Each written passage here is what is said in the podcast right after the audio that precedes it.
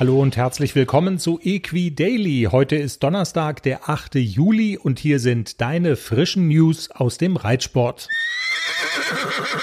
Wir starten mit einer Nachricht, die alle Turnierreiterinnen und Reiter angeht, denn die Reiterliche Vereinigung hat eine Impfpflicht gegen das Herpesvirus beschlossen, die ab dem 1. Januar 2023 greift.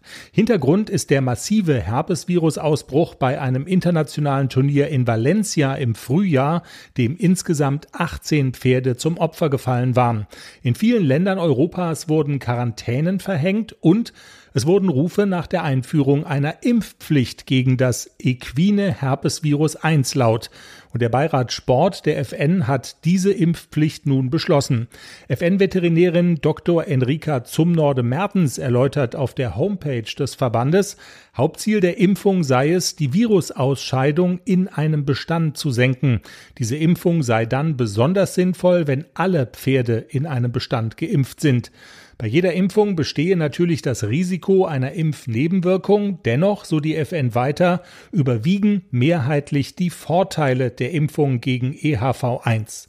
In Kürze, so kündigt der Verband es an, würden umfassende Informationen online gestellt, und zwar zur Impfpflicht ab Januar 2023 und zum Übergangsjahr 2022. Dressur-Olympionikin Dorothee Schneider aus Framersheim hat einen vielversprechenden Neuzugang im Stall. Das berichtet sie selbst auf ihrem Instagram-Account. Dort heißt es wörtlich Neuzugang auf St. Stephan Flashback. Ein achtjähriger Hengst von Franziskus aus einer Sir Donnerhall Mutter im Besitz der Hengststation Schleier aus Darmstadt. Ich freue mich sehr, ihn ab sofort weiter ausbilden zu dürfen. St. Georg berichtet weiter, Flashback sei von Caroline Brandt bereits von Dressurpferde L bis S-Niveau gefördert worden. Dorothee Schneider arbeitet derzeit an vielen Fronten übrigens. Diese Woche war sie unter anderem damit beschäftigt, ihre Dressurpferde nach Aachen zu bringen. Auf dem Turniergelände des CHIO gehen die deutschen Pferde für Tokio in eine vorolympische Quarantäne. Dorothee Schneider freut sich also über einen Neuzugang. Simone Blum dagegen weint bittere Tränen und zwar im Wortsinne. Das berichtet die Süddeutsche Zeitung. Die Springweltmeisterin hat sich von Cool Hill und Cecile getrennt, ihren Spitzenpferden hinter ihrer pausierenden Nummer 1 Alice.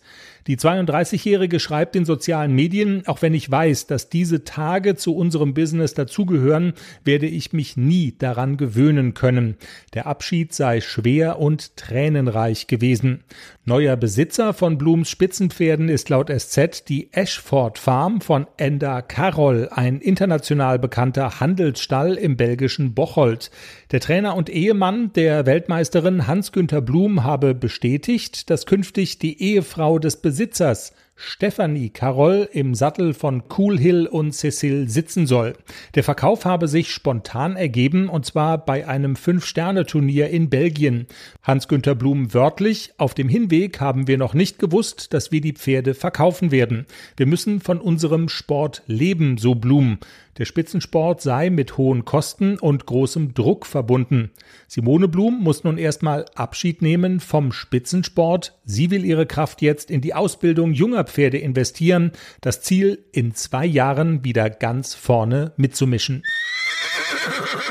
Und wir schauen noch auf die Top-Events, die das kommende Wochenende bringt. Unter anderem kämpfen die Children, Junioren und jungen Reiter um Europameistertitel in der Dressur. Im spanischen Oliva Nova sind die ersten Ergebnisse vielversprechend. Clip My Horse TV überträgt alle Prüfungen live. Außerdem stehen zahlreiche internationale Springturniere in Europa auf dem Programm. Im niederländischen Falkenswaard sind unter anderem Christian Ahlmann, Ludger Beerbaum, Markus Ening und Laura Klapphake am Start. Und das war Equi Daily für heute.